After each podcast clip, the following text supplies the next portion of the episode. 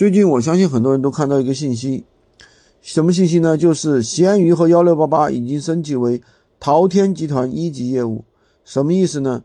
就是闲鱼和幺六八八在阿里巴巴的地位越来越高了。这闲鱼的话是大有所为的。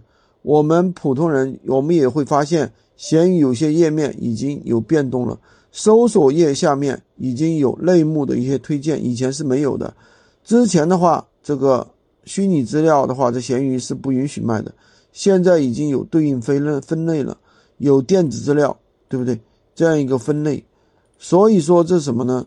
闲鱼也是闲鱼做出的一些改变啊，允许大家去，嗯，卖虚拟资料。所以呢，闲鱼的话，因为什么呢？现在的话，这个经济不景气啊。所以说，嗯，阿里巴巴也是为了抗衡，啊，拼多多，对不对？那他肯定要推出一些更低价的一些东西去占领市场。